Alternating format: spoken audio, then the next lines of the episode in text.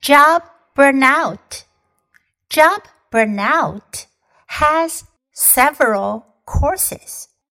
First of all, successful workers may be given more to do just because they do their jobs well.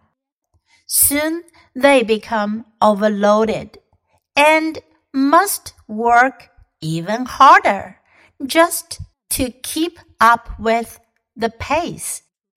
The workload becomes impossible and exhaustion sets in. Another cause of burnout is conflicting demands. Many career women, for example, find themselves trapped between one set of expectations in the workplace and another at home.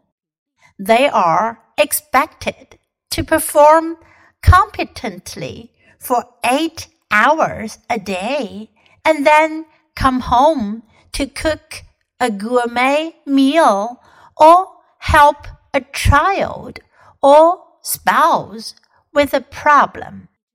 Finally, certain occupations entail a high risk of burnout. People in the service professions, such as nurses, social workers, and teachers, begin their careers filled with idealism and commitment. But the long hours, heavy case loads, or enrollments, or and miles of red tape become overwhelming, and the rewards are too few. As a result, burnout for these people is almost inevitable.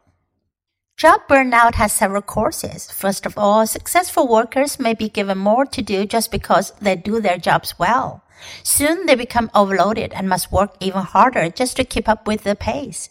The workload becomes impossible and exhaustion sets in.